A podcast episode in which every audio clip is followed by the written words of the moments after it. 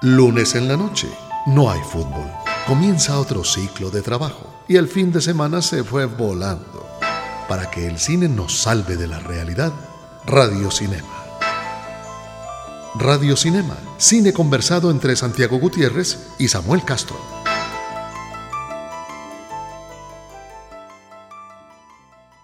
No cualquier actor puede hacer de caballero Jedi y de Jesús en una carrera.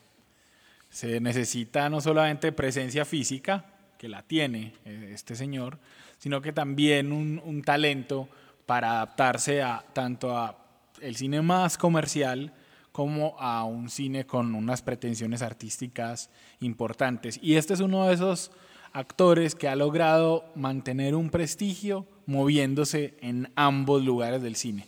Lo ha dirigido Michael Bay y lo ha dirigido Rodrigo García. Eh, ha hecho dramas independientes que lo, que lo han exaltado y ha estado en Star Wars. y ha estado en Star Wars y en películas de Woody Allen.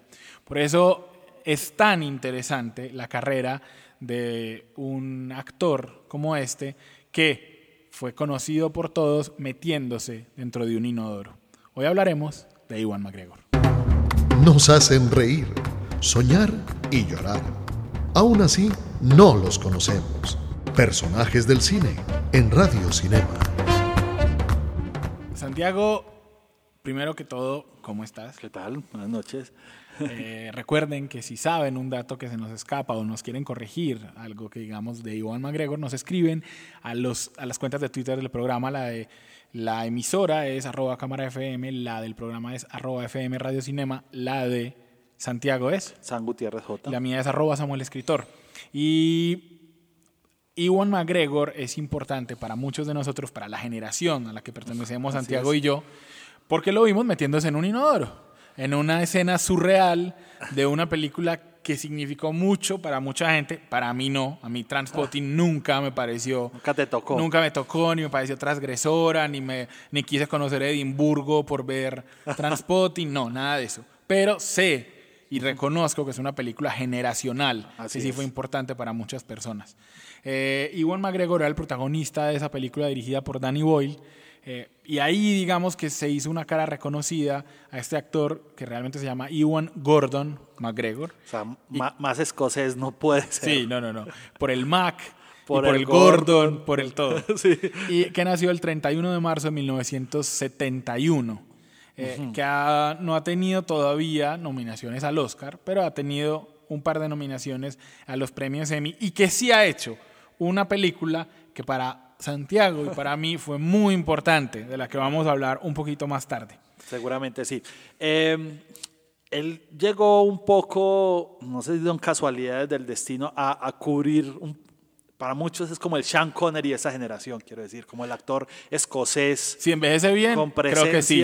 Sí, y con la versatilidad que por un momento tuvo Sean Connery, a pesar de que Sean Connery lo encasilló mucho James Bond, yo creo que Ivan McGregor ha, evitado un poco encasillarse en este, en este tipo de personajes. Estoy seguro que lo ha- habrán considerado para alguna vez para James Bond o algo parecido, pero él le hace el quite, digamos, a estos papeles que, que lo encasillan y para, para darse la libertad de hacer todo este rango de actuación de las que hemos, de las que estabas hablando, Samuel. Que es tal vez, Santiago, la, el- la característica más potente de Iwan McGregor, Sí. su, su rango. Sí, O sea, eh, lo hemos visto travestido y cantando en Velvet Goldmine, lo hemos visto, como dijimos, de, de Caballero Jedi, pero yo lo he visto haciendo de chef, lo he visto haciendo de, de matón, lo he visto haciendo de psicópata. sí, o cantando, a pesar de que no, y él mismo lo acepta, no es, digamos, un cantante virtuoso, pero un cantante que funciona incluso para un musical. Sí, e- exacto.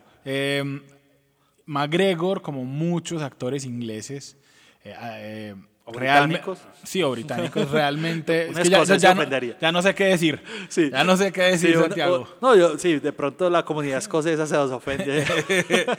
Pero como muchos de ellos, eh, creció queriendo ser actor. Es decir, Así de es. una, termina la escuela básica, se mete a una, a una escuela de actuación. eh, ahí era compañero de, de curso de Daniel Craig, que eso ya lo sitúan en la, en el mismo, en la misma generación.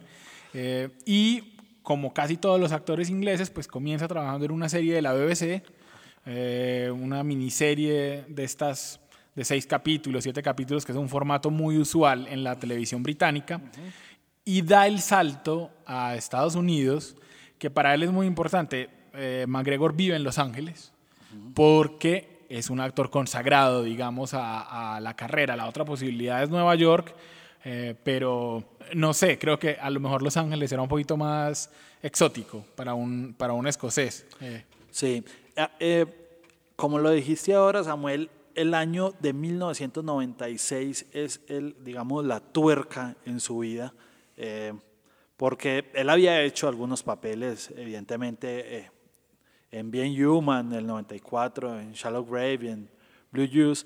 Shallow, Shallow, Grave me gusta mucho la traducción. Tumbas a ras de la tierra. Tumbas, la... tumbas a ras de la tierra, que es también, digamos, muy otra de esas películas muy escocesas, que, pero que no tuvo la repercusión internacional de Transpotting. Sí, era el Danny, ese era el Danny Boyle que me gustaba a mí, sí. de Shallow Grave, más que el de Transpotting. Exacto.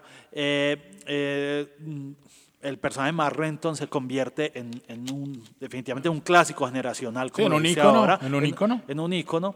Eh, porque hablaba, digamos, de este mundo de, de, de las drogas, eh, de, de, la juventud, la música también era muy acorde al momento, y entonces era una apuesta, y la estética era muy videoclipera, que digamos, Danny Boyle después sigue explorando en, en películas como La Playa. Sí, eh, yo, yo me acuerdo, Santiago, decime si estoy equivocado, pero me acuerdo mucho de un plano en Transpotting de un bebé caminando por el techo.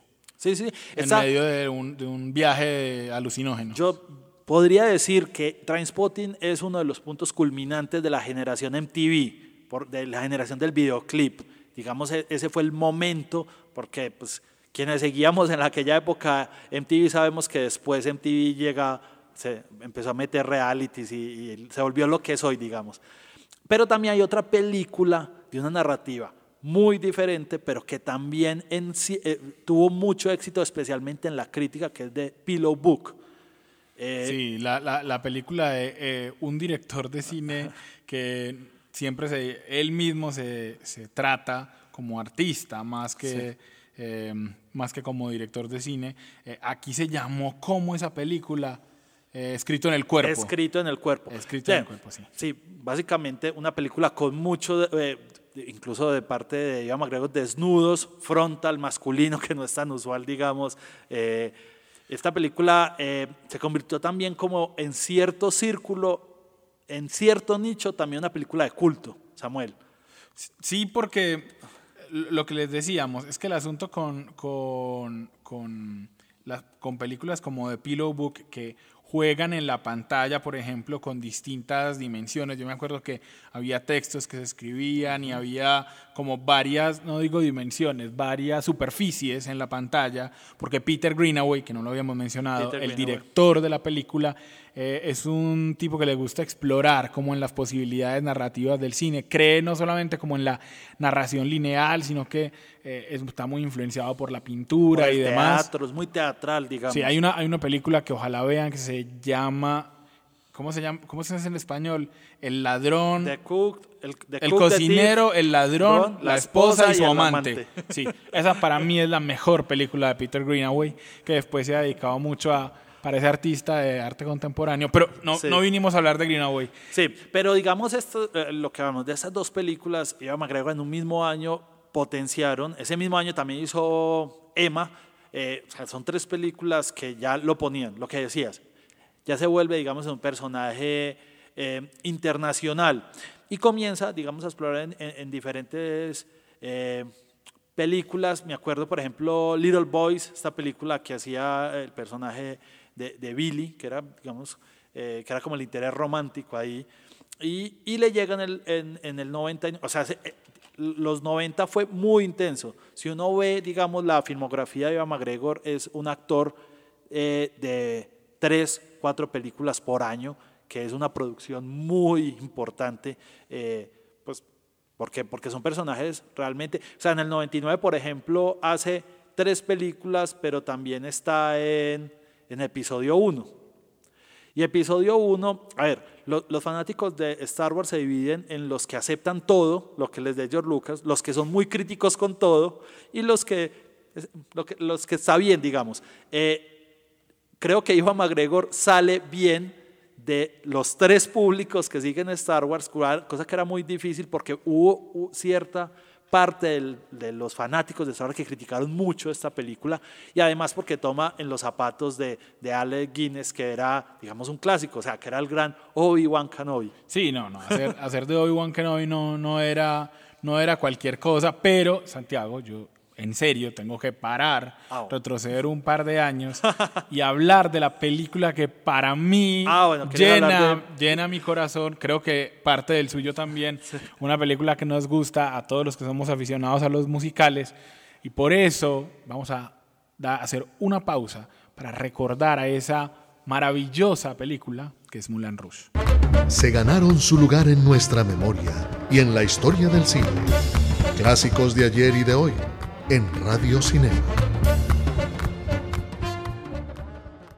Santiago, Moulin Rouge, yo creo que todavía recuerdo la emoción que me dio cuando entré al cine, Cinemark del Tesoro, eh, y cuando comienza el, el logo de la 20th Century Fox, en la parte de abajo hay una franjita donde aparecía un director de orquesta dirigiendo la fanfarria de la 20th Century Fox. Cuando yo vi eso, yo dije, esta película no puede ser normal, esta película va a ser otra cosa. Sí. Y efectivamente, Moulin Rouge creo que hoy sigue siendo otra cosa, una película irrepetible, una película eh, que, que solamente un tipo como Baz Luhrmann era capaz de hacer. Sí, sí, no nos retrocedemos en el tiempo, Samuel. Vamos adelante porque eh, esta fue después de Phantom Menace. O sea, ¿Ah, Phantom sí? Menace fue en el Ah. 99 y Moulin Rouge fue en el 2001. Ah, bueno, Sí, perfecto. o sea, vamos, vamos cronológicamente eh, co- como lo planeado. Sí, eh, Buzz Luhrmann eh, eh, lo habíamos conocido por esa versión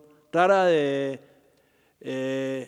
no, el Romeo y Julieta no, no es Sí, de él, sí, sí, de él, claro, sí. claro, por la versión de Sí, Romeo y claro. Julieta juvenil Sí, es con que- Claire Danes y, y Leonardo DiCaprio. Eh, vi Y- tu cara, vi tu cara No. de desaprobación y me No, asusté. Es que pensé en la primera película de él, Santiago, una película que yo me acuerdo, no me acuerdo en este momento el, el- el nombre, que era una película de baile, de, de un, Ah, sí. de un concurso de, De baile. Era una ball. especie de Betty la Fea. Sí, era como, sí, ball, ballroom, sí, de esos bailes de, de salón, Sí. que hay concursos. Sí, eh, y, y- y era eso, era una mujer que no era muy agraciada, con un gran bailarín y él la dejaba como por otra más bonita. Esta película lo puso como un director competente en Australia, pero después con esta Romeo y Julieta se mete con un clásico de la literatura universal, lo vuelve Algo de él. algo de él, total.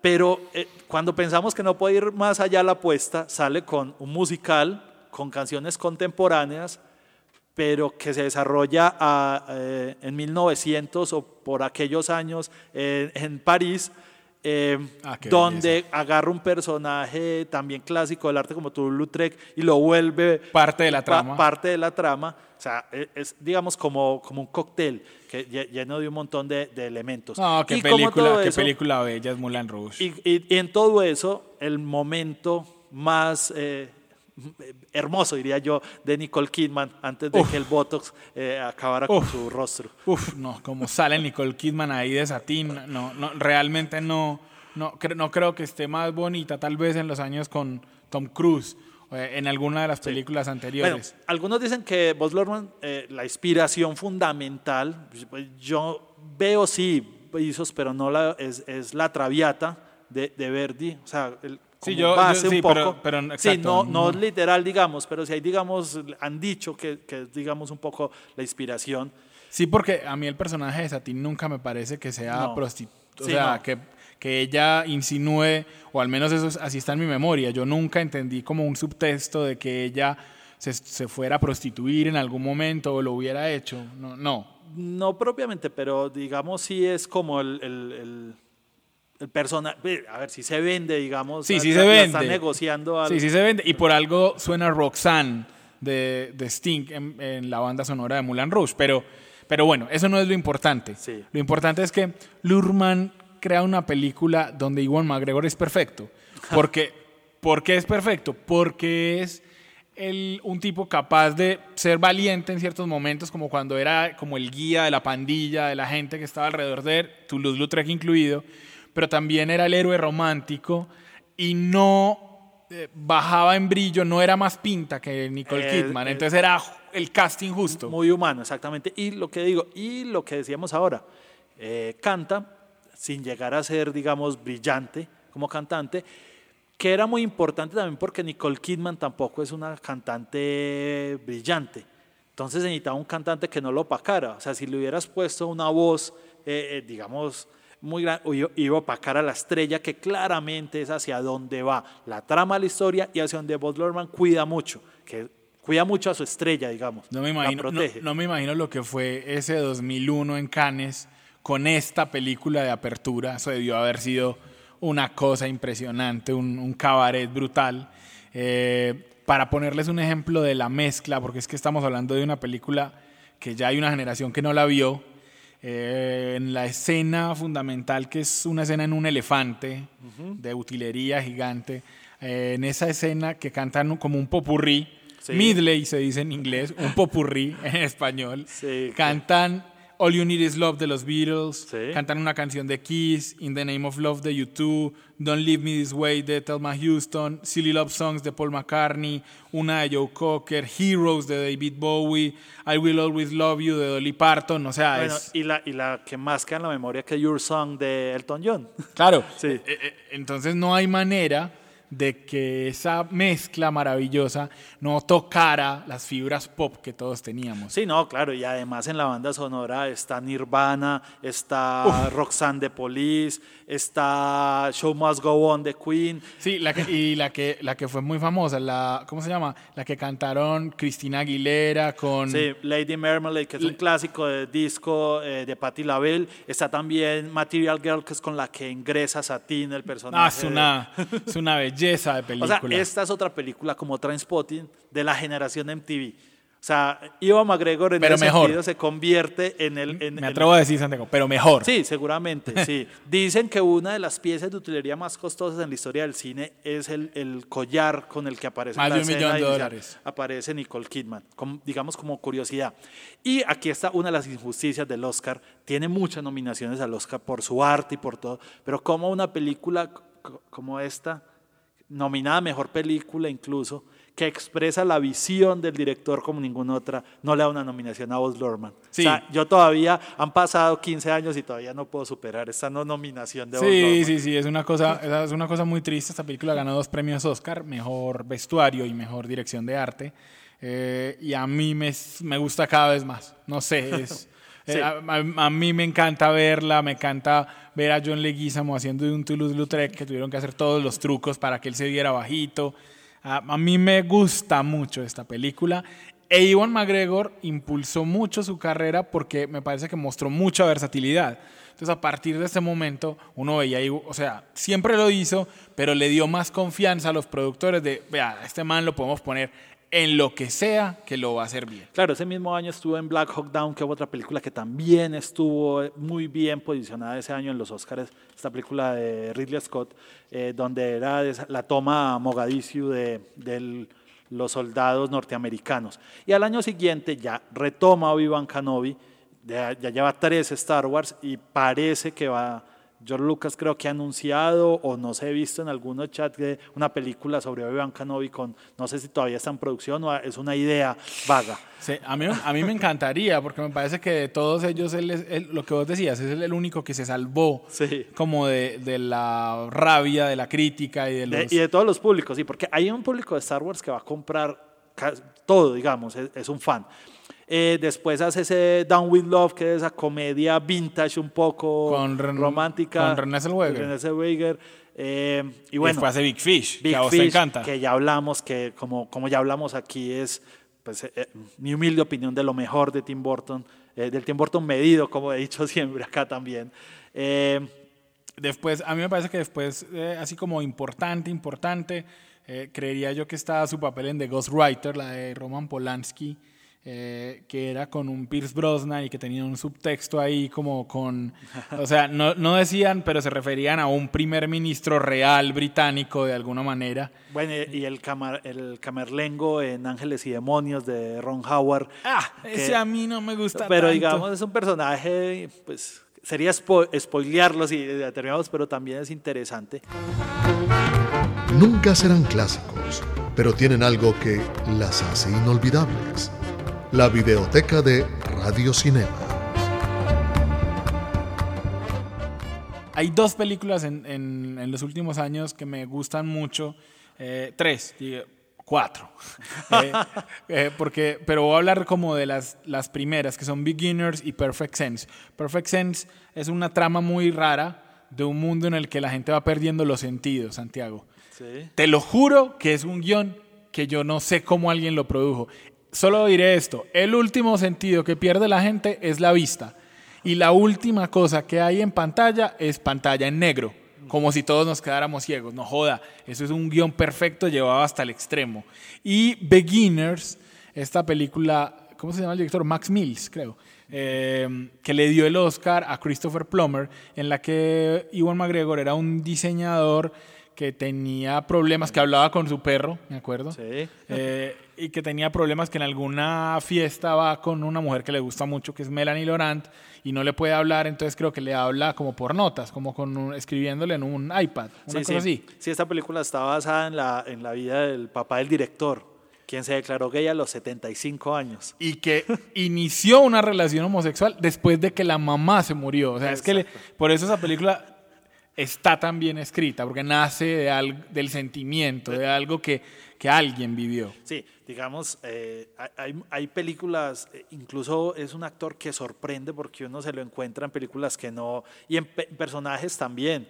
Eh, pero ahora, digamos, este año retoma su personaje clásico, que es el de Mark Renton, cuando Danny Boyle decide, de- después de creo que se lo habían pedido por 20 años, en hacer una segunda parte de Trainspotting, retomando los personajes de aquella época. Sí, pero yo diría que este año no va a ser importante por eso, porque eh, la, la- el, remake, la segunda parte de Transpotting no ha sido bien tratada por la crítica, no tuvo buena recepción. En cambio, si vos ves ahora el, el spot promocional de Fargo de la próxima temporada, McGregor se atreve a hacer ese clásico de clásicos. El actor que hace de dos hermanos gemelos Sí. distintos. Ver a McGregor gordo, calvo, eh, es una delicia porque muestra la versatilidad de un actor que, que a mí me parece brillante y que todavía no le han dado el papel que, lo que le va a permitir una nominación al Oscar. El cine canta, baila y suena. El soundtrack de la semana en Radio Cinema.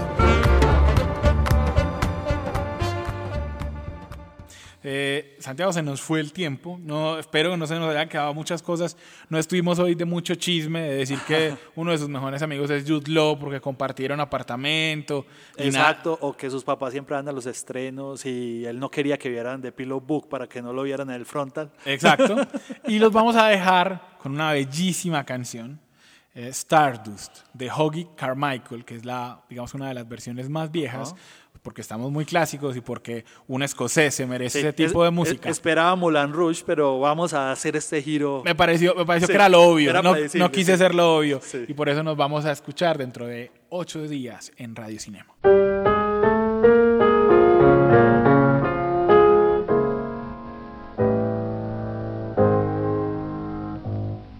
Sometimes I wonder why I spend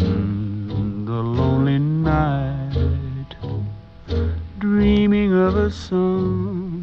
The melody haunts my reverie, and I am once again with you when our love was new and each kiss an inspiration. Oh, but that was long ago. Now my consolation is in stardust of a song beside a garden wall when stars are bright. You are in my arms, the nightingale tells his fairy tale of paradise where roses grew. Though I dream in vain, my heart it will remain my stardust melody, the memory of love's refrain.